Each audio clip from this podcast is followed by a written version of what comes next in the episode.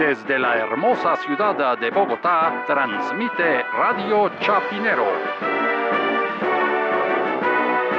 Y estas son las noticias.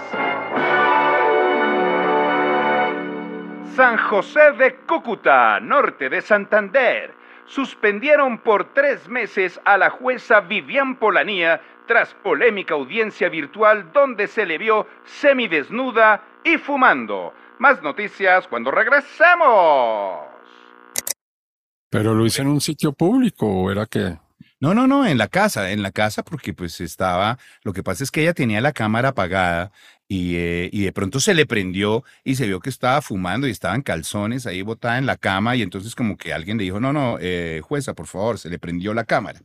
Entonces resulta que la, que la, que la suspendieron porque por un lado, pues no tenía la cama la cámara, la cama, si la cama sí estaba prendida, estaba que, que mejor dicho, a, fuego, a fuego, a fuego lento. Pero, pero la cámara la tenía apagada y se le prendió. Y se supone que esas audiencias tiene uno que tener la cámara prendida. Pero fuera de eso también tiene que tener, digamos, una vestimenta apropiada. Yo no sé si con toga o fue que se, se levantó la toga o qué. Pero o confundió la, la, bata con la toga, puede ser. el gorro de baño con el, con el sombrero que se ponen. Puede ser eso, una confusión. Eso le puede pasar a cualquiera. Pero yo lo que digo es de todas maneras, imagínense que la, la, lo que ella dice eh, es que ella, eh, el cuerpo le cambió porque se puso a hacer CrossFit, una modalidad así donde su cuerpo empezó a cambiar, una disciplina que, que obviamente eh, el cuerpo empieza a, a, tener un tamaño diferente y ya los vestidos no le quedan. dice que le incomodan mucho, le incomoda estar vestida, entonces tiene que estar desvestida, o sea, entonces. Eh, no, y con el calor que hace en San José de Cúcuta, pues. sí, además. Andar con toga y el sombrero que se ponen. Y eso, por, esa zona está caliente, por más de que hayan abierto la claro. y todo, ¿no? Pero entonces, imagínense, entonces, si está desnuda porque no la ropa le queda incómoda, pues tampoco puede prender la cámara, porque entonces sería, pues, como una especie de webcam de, de la justicia, ¿no? Sí. Todo el mundo se pedirá, ay, no, que me toque la, la jueza Vivian Polanía. Bueno, el caso es que finalmente la destituyeron o la suspendieron por tres meses.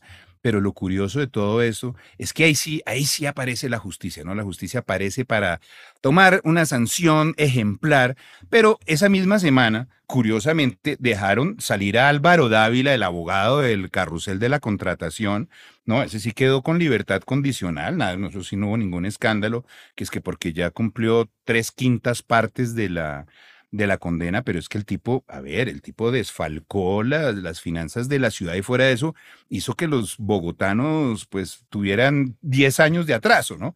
Pero bueno, eso no pasó. Y esa misma semana, adicionalmente, también em, salió en libertad Richard Aguilar, ¿se acuerda? El hijo de Hugo Aguilar, el de... Claro, sí, el personaje aquel ese que fue eh, gobernador de, de, de, Santander y todo salió también, ¿no? Para casa por cárcel, después de que había estado vinculado con contrataciones ilícitas, con eh, un escándalo, unos contratos con el PAN, lo de alimentación escolar, bueno, una cantidad de cosas. No, ese también casa por cárcel.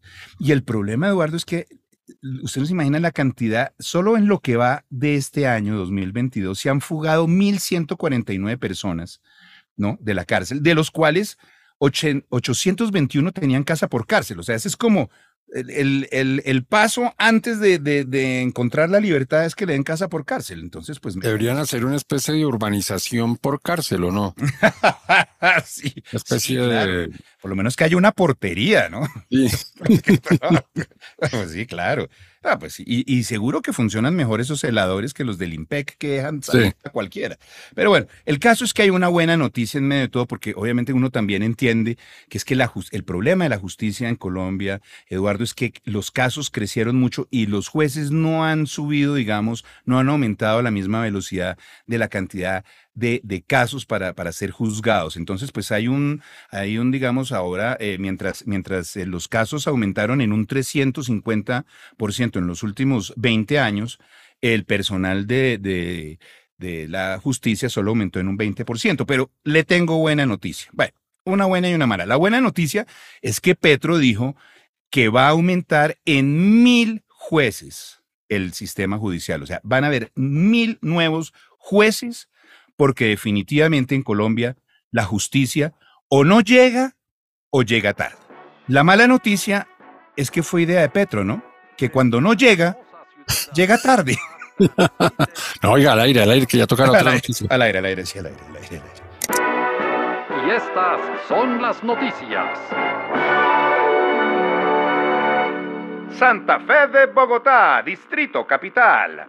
El fiscal general de la Nación, Francisco Barbosa, le pagaba a las empleadas de servicio de su casa con recursos públicos. Más noticias cuando regresemos. Qué maravilla este personaje, ¿no? esa, investigación de cambio donde sale que, que, que, o sea, que había una empresa, una empresa de, de aseo contratada por la, la fiscalía que además no es cualquier contrato, un contrato por más de 6.300 millones de pesos. O sea, imagínense, en aseo nomás. Imagínense lo que estarán, lo que estará limpiando allá en esa fiscalía que tuvieron que, ya les tocó pues con empresa de aseo. Pero dentro de esa, dentro de esa, digamos, modalidad, pues dos personas, dos niñas, terminaron trabajando en la casa del fiscal, ¿no? Ya para hacer eh, labores domésticas, ¿no?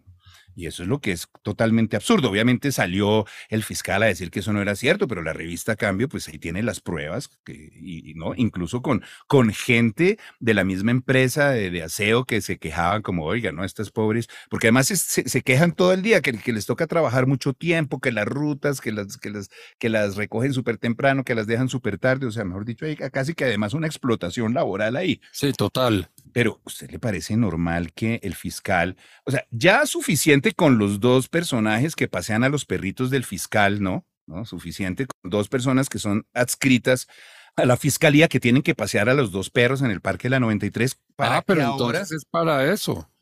Las dos, las dos trabajadoras van detrás de los dos que pasen el perro y recogen las necesidades de los perros para que quede aseado el parque la 93. No, pero es que Eduardo, eso es, lo lógico es que es bueno, si ya consiguió unas, por lo menos que ellas pasen los perros, ¿no? Ahora cuatro personas dedicadas a lo mismo. Solo habría un escenario donde, digamos, uno podría justificar que, que esas personas trabajen en la casa del fiscal.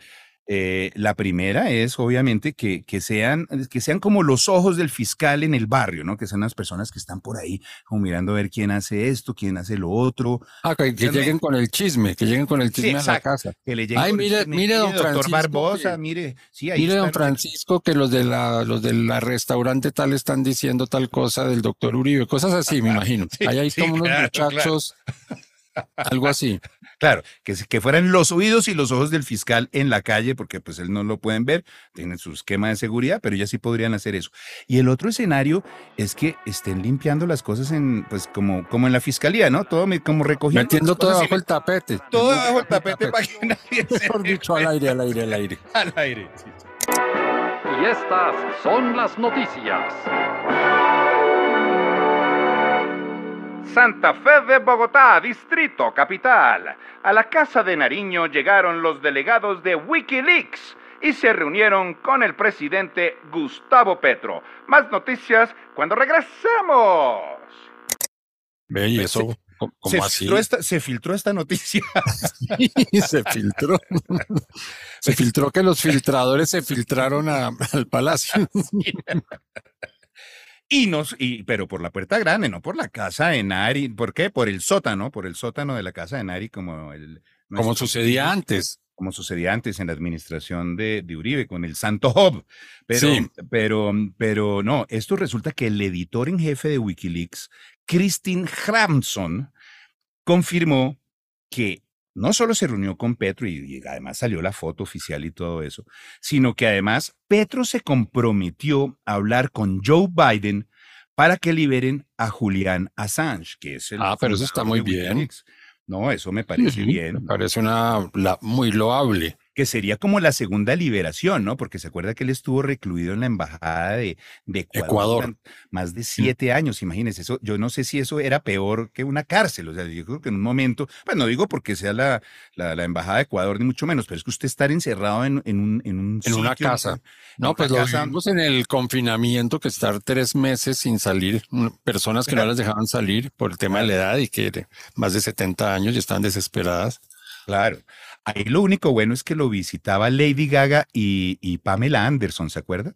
Que era una ah, artista de PETA que era que como que, pues ella, ¿se acuerdas de esos videos porno y no sé qué? Pues por lo menos era, ahí tenía entretención Juliana Assange mientras tanto, que era como su, su amante. Bueno, nunca se confirmó nada, el caso es que ella lo defendió hasta el final. Pero bueno, vamos a ver si Petro logra, logra la liberación de Julián Assange, que además le han dicho que, pues, que él tiene muchos nexos con Rusia, ¿no? Que por eso fue que se filtró todo lo de la campaña presidencial. O sea, el caso es que Juliana Sánchez está detenido en Estados Unidos porque eh, todo lo de la campaña de Hillary Clinton, ¿no? se metieron ahí y sacaron, digamos, todo, eh, había, había, digamos, como una, una inteligencia rusa, que es lo que dicen, con todo lo que fue la campaña eh, de Hillary Clinton. Y entonces, eh, por eso, para favorecer a Trump, y por eso está Julian Assange ahí. Lo que es curioso, Eduardo, es que muy loable la, la, actitud de Petro de tratar de de apoyar lo que es la libertad de expresión y, pues esto de Wikileaks a mí siempre me ha encantado que, que revelen estas, estos datos de adentro de los gobiernos, ¿no? que estos, estos secretos, ¿no? para que uno vea la porquería que hay detrás de todo eso. Lo increíble es que cuando se filtraron los videos, los famosos petrovideos, ahí sí salieron a decir que eso era ilegal. Eso sí es ilegal, totalmente ilegal, que eso no puede, no hay, mejor dicho, eso no, eso, eso no hay Wikileaks que, que aguante esa filtración de los videos, porque mientras lo uno es legal, lo de Petro sí era ilegal. Ah, sí, claro. Suele ser siempre así, ¿no? sí, claro. Mejor dicho, como dicen, ven la, la paja en el ojo ajeno, pero no la viga en el propio, ¿no? Pero yo le digo una cosa, el peor de los videos, de los petrovideos, fue el primero, el primero que salió. ¿Se acuerda cuando salía Petro con una, con una bolsa de plástico metiendo billetes, fajos de billetes en esa bolsa de plástico que después decían que era, no, que era un préstamo, que era para la campaña, que eso era, bueno, que era de Simón Vélez. Mejor dicho, una cantidad de cosas salieron ahí, al final no pasó nada. Pero el escándalo realmente no es que Petro ande con fajos de billetes, es que use bolsas de plástico, Eduardo. Se supone que es el que va a salvar el mundo, el Amazonas, el planeta. ¿Qué hace usando bolsas de plástico? ¿O será que es plástico biodegradable, como el que usan para el popó de los perritos? al aire, Eduardo. al aire. Y estas son las noticias.